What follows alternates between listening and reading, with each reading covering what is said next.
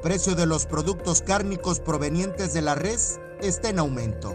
En 2019 el importe que se pagaba por este mismo producto era de 120 pesos por kilo. Ahora la cuenta es otra. Mira, el precio de la carne ahorita tiene como unos 15 días o un mes más o menos que se incrementó un poco. De 140 se fue a 150 y la de 130 se fue a 140 y así sucesivamente.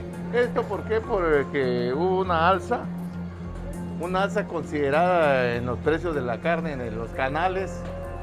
Este, ya, ya venía ya venía sucediendo esto que subía paulatinamente un peso, un peso por kilo en canal, ya desde hace más de un año. Según el Instituto Nacional de Estadística y Geografía, la inflación en México se disparó a 7.05%, el mayor nivel en 20 años.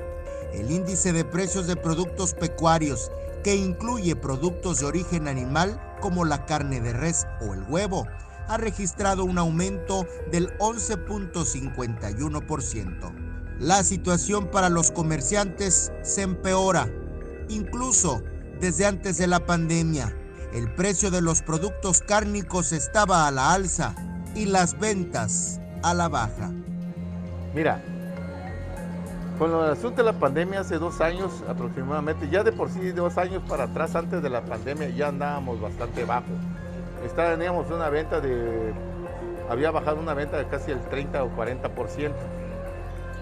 Y ya con la pandemia, muchos negocios tuvieron que cerrar o venían a trabajar y casi no. Siempre había una venta de un 30%, un 40% mucho cuando la pandemia, ¿no? Pese al panorama, la esperanza de una mejora persiste.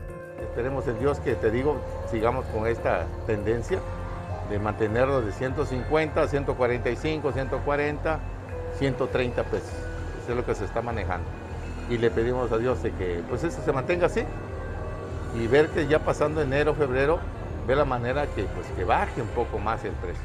Con imágenes de Christopher Canter, Eric Ordóñez, Alerta Chiapas.